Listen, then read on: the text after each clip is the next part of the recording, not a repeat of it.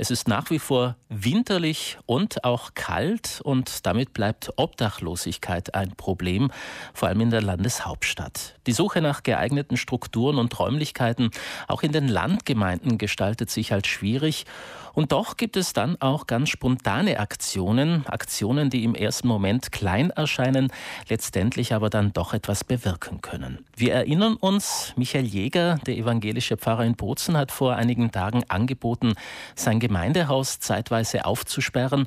Mittlerweile hat sich die katholische Nachbarpfarrei von Bozen-Griers angeschlossen.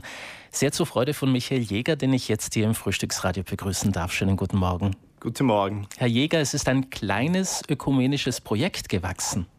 Immerhin ist es ein ökumenisches Projekt und ich freue mich sehr, dass die katholische Pfarrei Griers das so positiv aufgenommen hat und wir gemeinsam dieses Angebot machen können, das übrigens nicht nur für Obdachlose gedacht ist, sondern für alle Menschen, die es gern warm haben. Wie ist es denn zu diesem Projekt gekommen? Ich habe in den Weihnachtstagen bei einer Tasse Kaffee von einem Projekt in Österreich gelesen, dass die sowas anbieten, Diakonie und Kirche.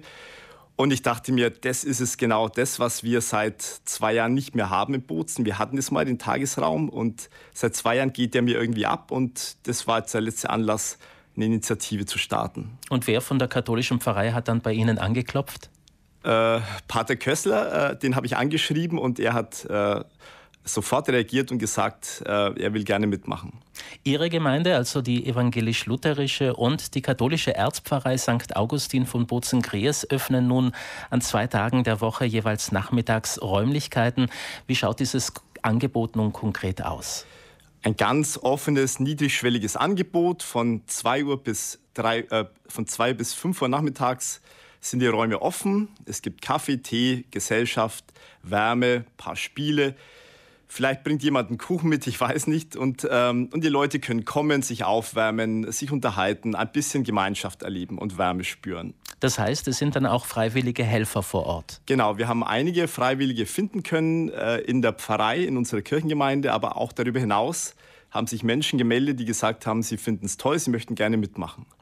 Bei Ihnen ist es der Pfarrsaal im Pfarrhaus in mhm. der Koldilanerstraße, den Sie jeweils am Donnerstag zur ja. Verfügung stellen. Am Freitagnachmittag äh, ist es dann der Saal in der Münzbank.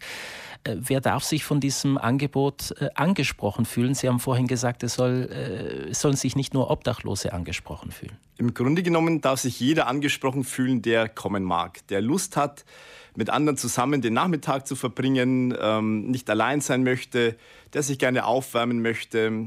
Für jedermann ist es gedacht. Also bei diesem Projekt geht es äh, auch mehr darum, einen Ort äh, der Würde und auch der emotionalen ja, ja, Wärme ja. zu schaffen. Also ich denke, Kirchen haben ein großes Potenzial mit ihren Räumen, aber auch mit ihren Ehrenamtlichen.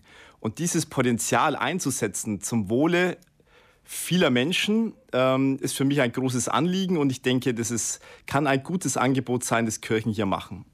Das Problem der Obdachlosigkeit wird man damit wahrscheinlich nicht beseitigen können. Nein, das ist eine kleine Aktion. Es gibt ja auch viele weitere Aktionen. Es gibt den, äh, die Provinz, die Stadt, es gibt äh, die Caritas, es gibt so viele Dormizil, so viele Organisationen, die sich einsetzen. Und wir machen in diesem großen Verbund der engagierten Menschen mit. Wobei viele Bürgerinnen und Bürger sind ja der Meinung, gerade die Kirche, die im Besitz vieler Immobilien ist, hätte doch die Möglichkeit, einen wichtigen Beitrag gegen die Obdachlosigkeit zu leisten. Das tut sie auch. Und, ähm, und ich denke, dass Kirche in der Tat viel Verantwortung hat. Wem viel gegeben ist, von dem kann auch viel verlangt werden. Ähm, ich glaube aber auch, dass Diakonie, Nächstenliebe, Caritas, Barmherzigkeit nicht outgesourced werden kann. Jeder Christ, jeder Mensch mit Herz ist ähm, gerufen, das zu tun, was er kann und wenn es nur ein kleiner Beitrag ist. Also da ist auch jeder von uns gefragt, äh, einen absolut, Beitrag zu leisten. Absolut.